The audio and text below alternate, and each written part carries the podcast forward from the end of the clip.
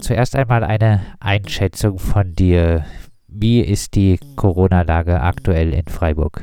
Die Corona-Lage in ganz Deutschland und auch in Freiburg ist äh, dramatisch.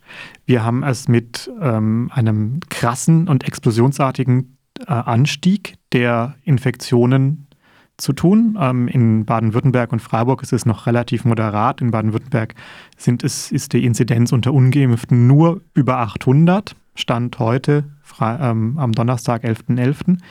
Ähm, die Reproduktionsrate, dieser R-Wert, ist bei 1,09 für Baden-Württemberg. Auch das bedeutet, dass es sich in weniger als zehn Tagen verdoppelt. Ähm, wir sehen äh, bundesweit schon die ersten Nachrichten über Krankenhäuser, die vom Regelbetrieb in einen Notbetrieb gehen und die planbaren Operationen abschalten, darunter zum Beispiel die Charité in Berlin, in Chemnitz, im Allgäu, in, in weiten Teilen Bayerns. Ähm, wir haben gestern den Katastrophenfall oder heute den Katastrophenfall in Bayern ausgerufen. Ähm, gleichzeitig gibt es in Köln gerade eine riesige Party ohne Maske. Ähm, es sind eigentlich zwei Dramatiken, die sich da abgeben. Es ist, oder drei in Südbaden. In Südbaden bekommt man im Moment keinen Impftermin. Ähm, das ist einfach schwierig. Wenn man heute einen Hausarzt anruft, dann hat man wahrscheinlich einen Termin im Dezember, Ende Dezember. Ähm, gleichzeitig steigen die Inzidenzen, ohne dass irgendwie erkennbar ist, dass die Bundesregierung, die Landesregierung oder die Stadtverwaltung dagegen ähm, wirksame Maßnahmen ergreifen. Die Landesregierung scheint sich einfach, ähm, scheint einfach abzuwarten, dass wir in die Alarmstufe eintreten. Dann kommen ungeimpfte Personen in ganz viele Dinge einfach nicht mehr rein. Ähm, weitere Maßnahmen scheint man dann aber äh, nicht machen zu wollen. Und die geschäftsführende Bundesregierung äh, ist scheinbar abwesend. Und die Fraktionen der neuen, der Ampelkoalition, die gerade sich verhandelt, haben jetzt ja heute beschlossen, die epidemische Lage von nationaler Tragweite aufzuheben und ein neues Corona-Bekämpfungsgesetz einzubringen, das einige Dinge erlaubt, aber zum Beispiel äh, die Möglichkeit nimmt, dass die Länder Schulen schließen die Inzidenzen, das hast du gesagt, äh, steigen. Du hast auch die Zahl der ungeimpften angesprochen. Auch die Zahl der Impfdurchbrüche steigt ja durchaus. Heißt aber, es gibt äh, einen großen Unterschied äh, zwischen der Inzidenz äh, im Allgemeinen äh, und der Inzidenz der äh, Ungeimpften. Ja, tatsächlich. Die Inzidenz äh, für die Geimpften, die ist irgendwo im 50er-Bereich. Auch das war mal so eine Grenze, die man gesagt hat, die man nicht überschreiten möchte.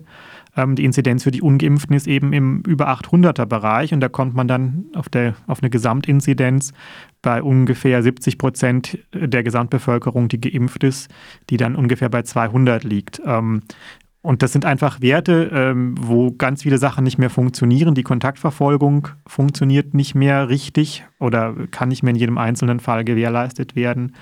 Ähm, da verliert man wiederum den Überblick über das pandemische Geschehen. Und jetzt muss man sagen, wir sind in Baden-Württemberg zwar in einer dramatischen Situation, aber wir sind nicht in der dramatischsten Situation, die es zurzeit in Deutschland gibt. Es gibt Landkreise, ähm, die haben im Grunde eine Inzidenz von über 2000. Das bedeutet, ähm, zweieinhalb Prozent der Bevölkerung ist gerade an Corona erkrankt. Ähm, das ist in Sachsen in Teilen der Fall. Es gibt in Teilen von Bayern krass hohe Inzidenzen.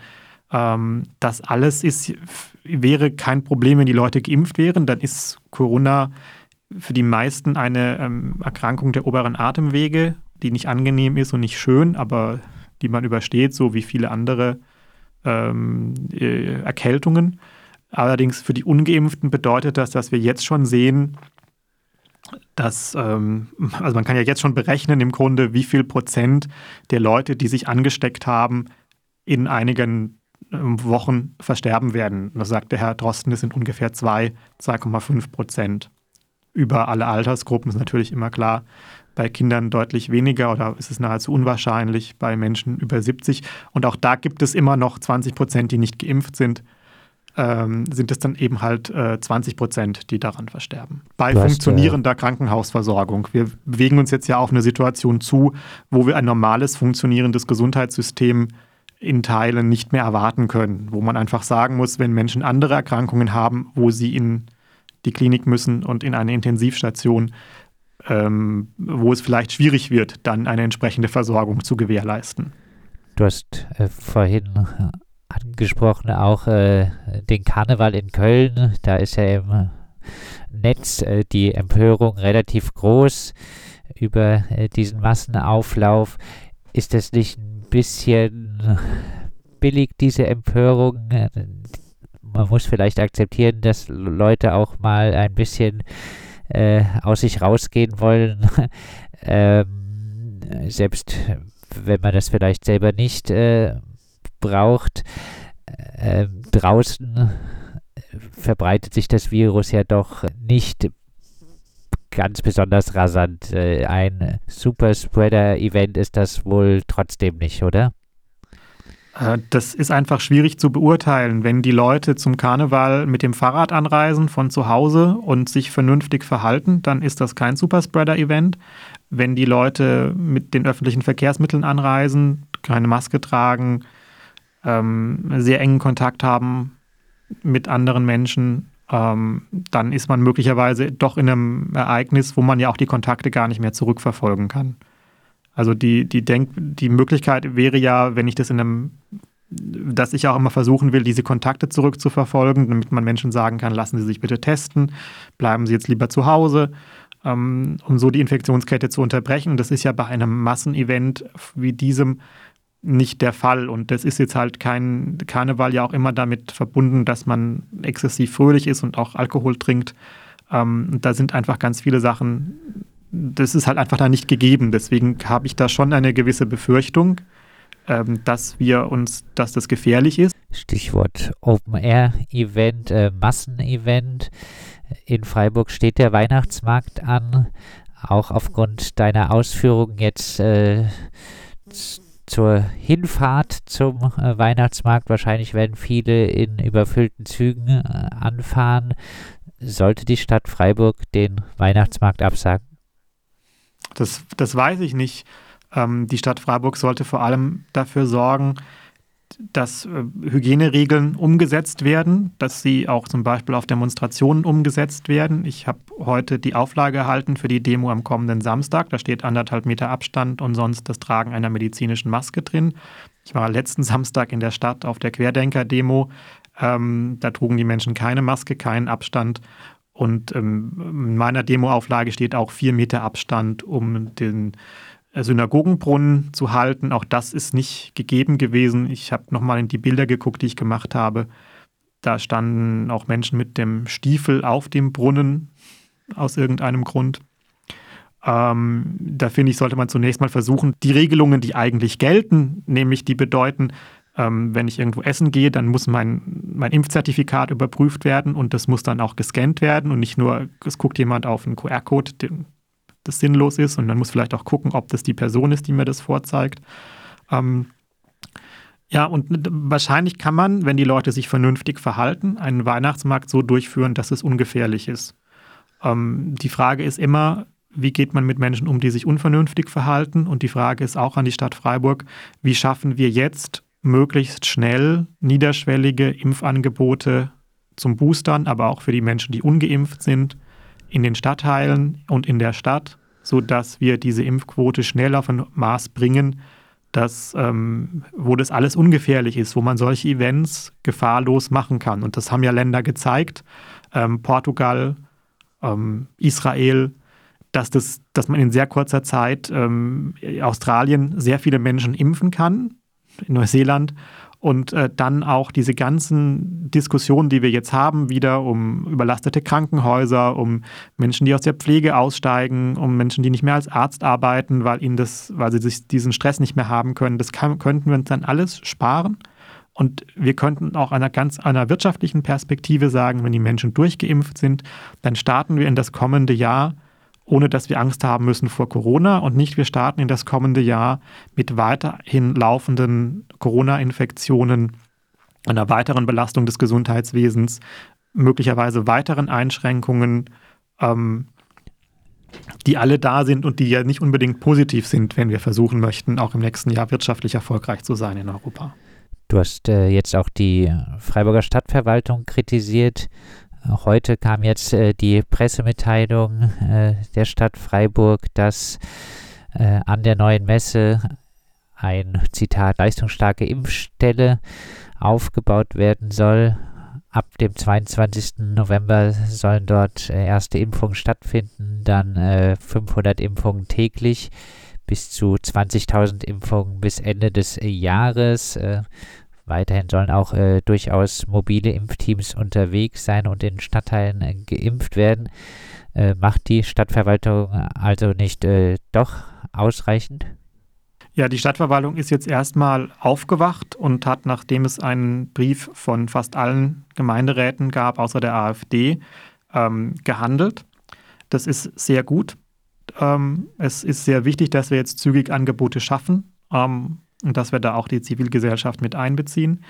Äh, man kann sich natürlich fragen, warum, wenn wir jetzt auf diese Dranbleiben BW-Karte mit Impfangeboten gucken, Südbaden im Grunde ein Fleck ist, wo es gar keine Angebote gibt, ähm, wo die nächsten Impfangebote immer so sind, dass man von Freiburg tendenziell eine Stunde mit dem Auto fahren muss, wenn man denn eins hat, oder länger mit dem öffentlichen Nahverkehr, während es in Städten wie Mannheim, Karlsruhe, Stuttgart die ganze Zeit, auch nach Schließung der Impfzentren, das Freiburger wurde ja auch nochmal zwei Wochen vorher geschlossen, ein nieder, niederschwellige Angebote gab. Da kann man sich jetzt schon fragen, ob man nicht in Freiburg gesehen hat, gedacht hat, man hat eine hohe Impfquote, man muss nichts mehr machen und das machen jetzt die Hausärzte und sich jetzt aber auch mit den Drittimpfungen in eine Situation bewegt, wo das nicht mehr zu schaffen ist und wo ich eigentlich auch schon seit Anfang Oktober äh, warne, weil ich einfach Patienten hatte in der Abstrichstelle, die gesagt haben, sie würden sich gerne impfen lassen, weil sie sich nicht testen lassen möchten. Ähm, oder weil man vielleicht auch nochmal mit einem Gespräch äh, sie erreicht hat und die auch nochmal einfach Informationen hatten, die ihnen bisher keiner beantwortet hat, ähm, dass es für diese Leute einfach super schwierig war, einen Impftermin zu bekommen. Ich habe da an einem Tag mal rumtelefoniert und musste zehn Haus-Corona-Schwerpunktpraxen anrufen. Und die zehnte hat dann gesagt, ja, der kann vorbeikommen, dann versuchen wir es mal. Und ähnlich sind ja die Verhältnisse auch in anderen Teilen. Also ähnlich war es, ich habe es kürzlich nochmal recherchiert in Lörrach, da hat die siebte Praxis einen Termin gemacht. Ähm, der war dann am 22.12. Und ich habe es vor, äh, vor zwei Wochen nochmal äh, probiert in ähm, Karlsruhe und habe mich da quasi als Vater eines Jugendlichen ausgegeben. Und da war es auch so, dass die zehnte Kinderarztpraxis dann einen Termin mir angeboten hat.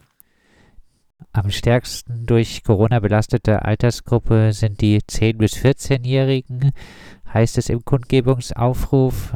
Ein, eine Antwort darauf von Menschen, die gegen das Tragen von Masken und Online-Unterricht sind, ist ja, diese Altersgruppen sind äh, aber nicht allzu sehr von schweren Krankheitsverläufen betroffen. Deine Antwort darauf? Das ist erstmal richtig. Diese Altersgruppen sind im Vergleich mit den 70-Jährigen, den 60-Jährigen nicht von schweren Verläufen betroffen.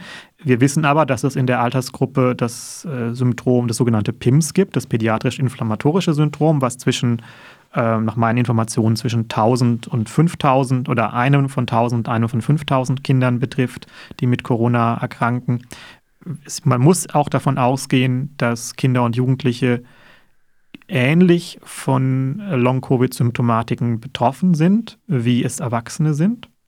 Und man muss natürlich auch davon ausgehen, dass Kinder und Jugendliche, die sich in der Stadt, in, in der Schule anstecken, diese Erkrankung dann möglicherweise zu Hause weitergeben an Eltern, an Großeltern und so eine weitere Krankheitslast äh, verursachen. Also das ist ähm, man weiß ja inzwischen, die Chance, wenn ich geimpft bin, dass ich die Krankheit weitergebe, ist nicht null, aber sie ist auch deutlich geringer, als wenn ich nicht geimpft bin. Und dann ist es nun mal so, dass eben auch Kinder einen engeren Kontakt mit Erwachsenen haben, gerade jüngere Kinder, als jetzt, jetzt bestimmte, ja, vielleicht bestimmte Ehepaare und so.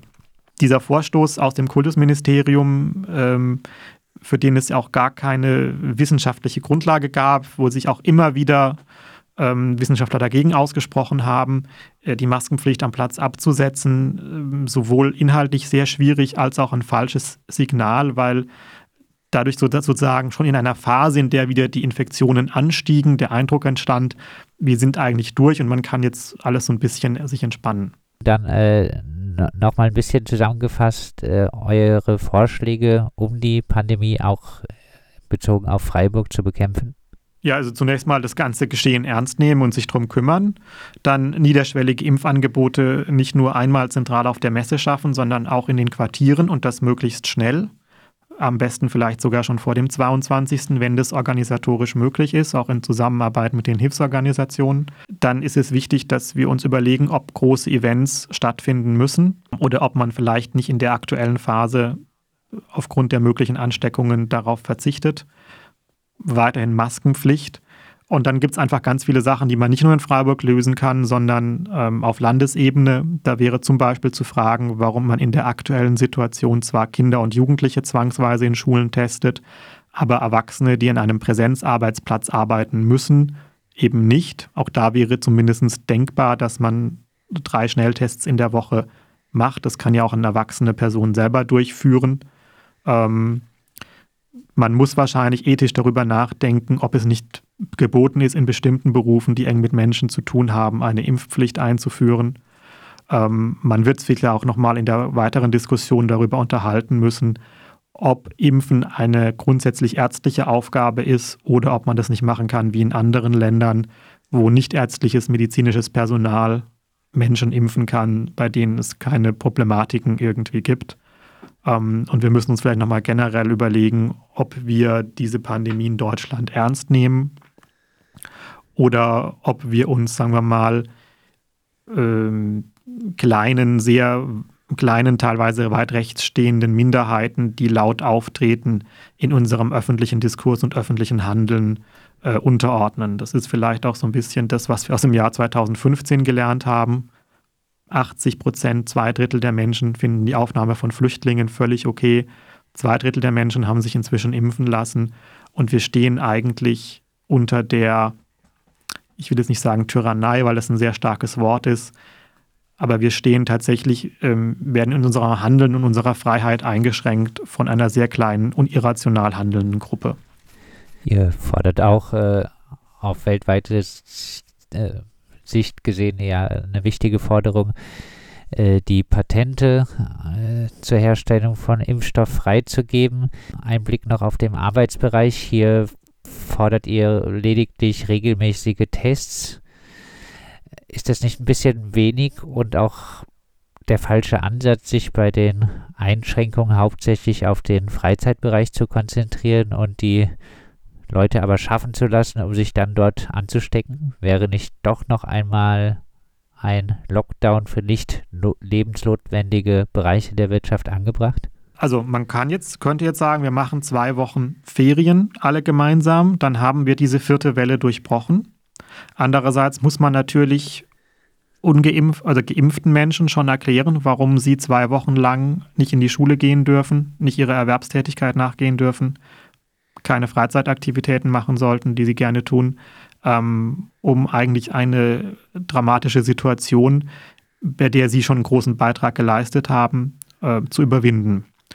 Deswegen würde ich, also aus meiner persönlichen Sicht, glaube ich, ist es erstmal sinnvoll zu sagen, ähm, Arbeitsplatz muss man die Leute testen, wenn sie einen vor Ort gehen. Das macht man offensichtlich bei Schülern auch und da ist es auch möglich, vertretbar, und auch von der Körperverletzung, die mal damit einhergeht, zumindest denkbar. Abschließend äh, nochmal der Blick auf die Kundgebung. Warum ist eine solche eine sinnvolle Sache? Besteht nicht auch die Gefahr, dass nicht allzu viele kommen und man so eher suggeriert, so viele Menschen äh, wünschen sich nicht weitere Maßnahmen, obwohl das eventuell gar nicht stimmt? Also ich glaube, niemand wünscht sich weitere Maßnahmen, sondern es gibt Menschen, die kommen aus rationaler Überzeugung dazu, dass diese jetzt notwendig sind, um weiteren Schaden vom deutschen Volk abzuwenden. Uh, schwierige äh, Begriffswahl. Ja gut, das ist das, was äh, jeder schwört, wenn er ein öffentliches Amt einnimmt. Und tatsächlich äh, glaube ich, dass es im Moment auch eine gewisse angestaute Wut gibt, ähm, die Menschen durch so eine Kundgebung Ausdruck verschaffen, weil wir auch wieder sehen, dass es verstärkte Aktivitäten aus dem Corona-Leugner-Spektrum gibt, die ähm, sich auch wieder um den Platz der alten Synagoge versammeln, äh, wenig ähm, bedacht mit diesem Brunnen umgehen und natürlich weiterhin strukturell antisemitische ähm, Lügenpropaganda verbreiten, die natürlich auch Menschen vom Impfen abhält. Ja, es ist ja ist ja durchaus noch eine Sache, dass sich zum Beispiel viele Schulen überlegt oder Schulen überlegt haben, warum machen wir keinen Impftag an unserer Schule, weil wir keine Demo von 100 wütenden Corona-Leugnern vor der Bude haben wollen. Und so wirkt natürlich auch eine ähm, so eine Bewegung, die aus wenigen Leuten besteht, negativ in die gesamte Stadtgesellschaft hinein. Keine Corona-Verharmlosung auf der Straße und in den Ministerien, so der Titel der Kundgebung am Samstag um 12 Uhr auf dem Platz der alten Synagoge. Wir haben mit dem Ex-Stadtrat Sebastian Müller über die Kundgebung gesprochen.